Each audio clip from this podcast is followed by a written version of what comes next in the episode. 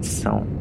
Aqui quem fala é Lucas Brandão e no destino de hoje nós vamos até Berlim conversar com a Natália e falar um pouco sobre a sua vida na capital alemã, um pouco sobre a cultura que se tem do corpo livre, o FKK, e me conta um pouco de como você foi parar em Berlim, Natália. Alô, meu nome é Natália e eu moro em Berlim desde o final de 2016. Eu vim para cá como au pair, que é quando né, se mora com uma família e cuida das crianças. E eu né, morei com essa família durante dois anos. E nesse meio tempo, né, então eu cuidava das crianças né, e tudo mais e aprendia alemão. Depois disso eu ingressei na universidade aqui e já tô no meu terceiro e último ano da, dessa graduação, essa segunda graduação que eu estou fazendo aqui na Alemanha. Como que foi a sua primeira impressão ao ter chegado em Berlim e ter se ambientado em um novo país com uma cultura, um idioma diferente? Qual foi a sensação que você teve ao chegar? Minha primeira sensação ao chegar aqui na Alemanha foi assim um pouco de terror, porque apesar de eu ter estudado alemão antes de ir para lá, tinha sido né só uns, eu tinha estudado uns dois anos, mais uma vez por semana, então eu não estava assim num nível tão avançado de alemão. Mas eu pensei, bom, né, vai dar. Mas daí eu vi que não estava tão bom assim, então foi meio desesperador. Mas a vantagem é aqui em Berlim é uma cidade multicultural, ou seja, tem gente de todos os lugares do mundo então é um, uma cidade em que se dá para falar inglês, dá para se virar muito bem no inglês, o que pode também ser negativo, né, no aprendizado do idioma, mas dá para se virar no inglês com certeza. E com a família, no caso, eu passei os dois primeiros meses me comunicando mais em inglês com eles. Quando deu a virada do ano, a gente combinou não, tá? A partir de agora vamos falar só alemão para realmente, né, aprender, porque essa era a intenção. Aqui as pessoas vão saber falar inglês, grande maioria. Mas se tu for para outra cidade na Alemanha, provavelmente não vai ser esse o caso, né? Você teve alguma dificuldade de adaptação com a cultura, com a sociedade, com os costumes, alguma coisa nesse tipo? Não tive muitas dificuldades, mas alguns estranhamentos, né, assim, para me adaptar às tradições daqui, né? E o primeiro desses choques foi logo depois que eu cheguei, eles me buscaram no aeroporto. Então, imagina, depois de 24 horas viajando, mais ou menos, aquele cansaço, né, suador do nervosismo, a caminhada dentro de aeroporto, tudo mais. Chego em casa, eles, a primeira coisa que eles fazem é tiram um tênis na porta da casa e eu Ai, ai, ai. Será que eu tenho que tirar meu tênis também? Porque, meu, tô com chulé, sei lá. E eu, ah, eu preciso tirar meu tênis. Eles, ah, não precisa, não sei o que. Mas, sim, é a tradição deles. Eles tiram o tênis aqui, os alemães. Chegam em casa, tiram o tênis e dentro de casa eles têm o house shoe, que é um tênisinho, né, um sapatinho, pantufa, para usar dentro de casa apenas. Então esse já foi o meu primeiro assim choque cultural assim digamos assim, desse jeito, que era, ah, tá, tem que tirar tênis, ok, que vergonha, tô com o pé fedido, mas também é uma coisa que os alemães também não ficam assim, nossa, meu Deus, essa pessoa tá fedendo. É tipo, eles são bem no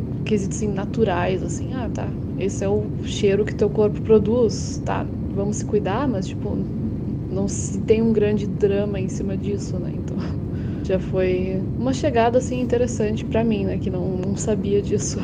E esse lance do naturalismo também com o corpo, né? Corpo livre, digamos assim, também é um, uma questão muito forte aqui. Ou seja, tu tá na, na praia, ou sei lá, as pessoas se trocam ali, ou às vezes ficam até peladas, e ninguém fica chocado, assim, é tipo, ok, porque, ah, é o meu corpo, sabe? Por que, que eu tenho que ter vergonha do meu corpo? Então é bem engraçado contrastar isso com a cultura brasileira, né? Que é o do carnaval e tudo mais, né? As mulheres dançando de biquíni, os biquíni minúsculos e, e para nós, né, brasileiros, assim, nossa, não, pelado nem a pau, né? É, que vergonha, não sei o quê. E aqui eles são tipo, não, por que, que eu vou ter vergonha? Esse é meu corpo, né? Então, já tive momentos, assim, de choque de ver pessoas peladas no meio do nada, assim, tipo, em contextos específicos, né? Praia, rio, que seja, parque. Mas também agora, ok, tem uma pessoa pelada, beleza. Ninguém é constrangido também ficar pelado, mas é normal. Então tem também áreas específicas, praias nudistas, digamos assim, que é o FKK, que é Freie Körper Kultur, cultura do corpo livre. E ali, então, a maioria das pessoas realmente ficam só peladonas curtindo o sol. E é isso. E por falar em peladonas curtindo o sol, tem uma cena que ficou muito conhecida, rodou o mundo no ano passado, né? Que era de um, de um senhor correndo atrás de um javali com a bolsa e ele tava sem roupas, né? E eu me lembrei muito quando você falou de pessoas peladonas no sol. É, essa cena do javali foi aqui em Berlim mesmo e foi um ponto alto do verão passado, foi muito engraçado. E é uma cena comum, né, de se ver as pessoas assim peladas no parque, porque eles realmente amam pegar sol e eles querem absorver o sol assim com todas as todos os pedacinhos do teu corpo possíveis, né? E essa cultura do corpo aqui eu vejo que é bem mais assim tranquila do que no Brasil. Não percebo muito uma pressão estética, assim, pelo menos não tão assim explícito. As pessoas aqui gostam de ser mais saudáveis, assim, eles gostam de praticar esporte, de se movimentar, mas eu não vejo as pessoas falando assim: ah, eu quero ser magro. Não, eu quero ser saudável, é o que normalmente é dito. Então é uma grande diferença que eu percebo, assim, pelo menos no, no meio em que eu convivo, né? E falando nessa liberdade com o corpo, é muito interessante a gente refletir sobre isso da pressão estética, né? Essa diferença que a gente tem, por exemplo, aqui no Brasil, tem as curtidas do Instagram que foram ocultadas justamente por ter esse efeito negativo das pessoas nas fotos, né? De se sentirem impressionadas a ter um corpo perfeito, senão as pessoas não estão me curtindo. E é bem diferente essa realidade como você descreve daí, né? Aqui, por exemplo, eu consigo ver ainda quantos likes uma foto tem. Ele não esse que né, no Brasil não se tem mais esse número exato, isso aqui ainda dá para ver. Então, não sei por que, que o, o Instagram resolveu fazer isso em determinadas regiões diferentemente, mas acho que tem muito a ver também, né, com essa cultura, né, da perfeição que aqui não é tão forte. Tem, obviamente, né, mulheres, principalmente mulheres, né, que são vaidosas, passam um monte de maquiagem, mas eu não vejo aqui tanto uh, mulheres assim com quilos de maquiagem no rosto. Isso quando eu vejo é uma raridade. Então acho que isso diz muito assim sobre que aqui é mais tranquilo, né? Tem uma pergunta que eu gosto de sempre fazer ela. É, se você tivesse a oportunidade de fazer um, um intercâmbio cultural entre Brasil e Alemanha, o que, que você levaria do Brasil para a Alemanha e traria Bom, essa é uma boa pergunta. Tem né, várias camadas assim que dá para responder.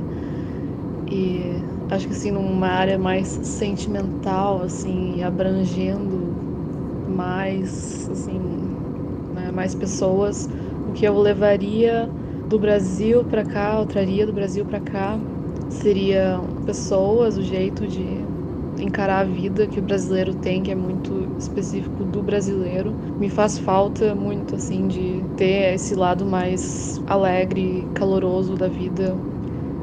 E pro Brasil, no caso, eu levaria a segurança, a qualidade de vida que se tem aqui, né? Que a gente vive aqui numa outra realidade, assim, de não realmente não sentir um medo, assim, de estar tá na rua como mulher também, não se sentir, sei lá, atacada a cada esquina que anda e tudo mais. Então, esse, né, um quesito maior seriam essas duas coisas, assim, que eu gostaria de trocar, né? Mais calor pro povo alemão mais uma qualidade de vida pro povo brasileiro, né? E coisas mais materiais, assim, sei lá, de alimentação.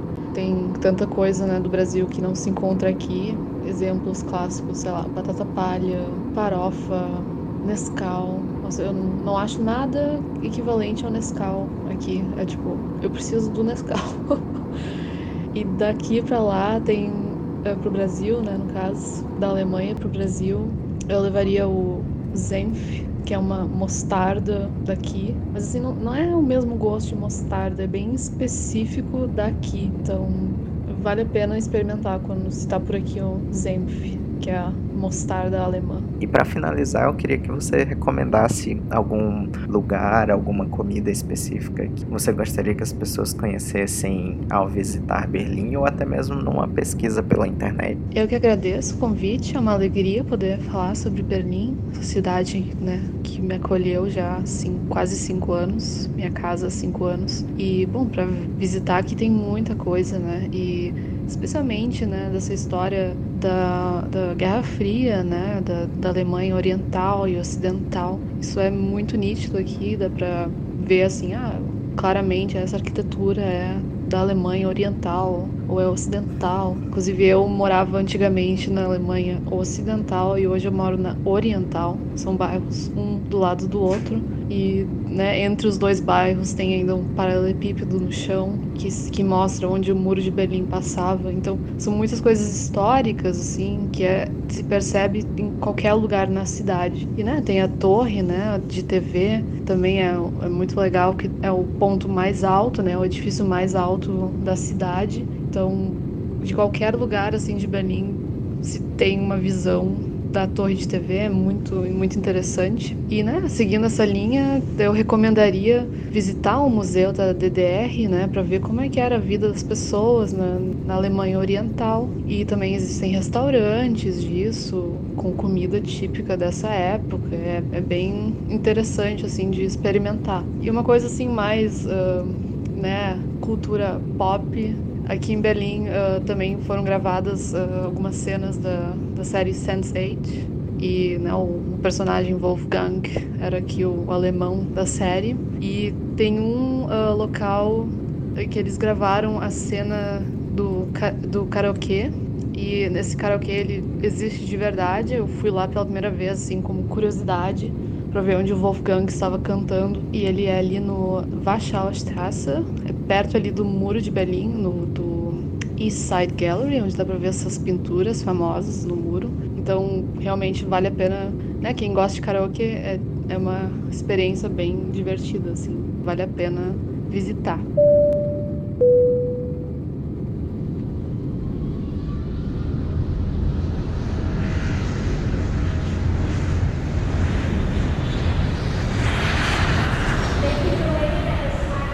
Bom, e nossa viagem para Berlim está chegando ao fim. e você pode ouvir outras histórias aqui no nosso podcast. Deixa aí que meu táxi está me esperando. Tchau. Até o próximo. Toca pro inferno, motorista. E que tá outro lugar nessa casa ou pra minha vida? Você escolhe. Tristeza vai se matar com uma dose de alegria. E você completando meu dia. Vai ser a minha semana, meu fim de semana, meu feriado.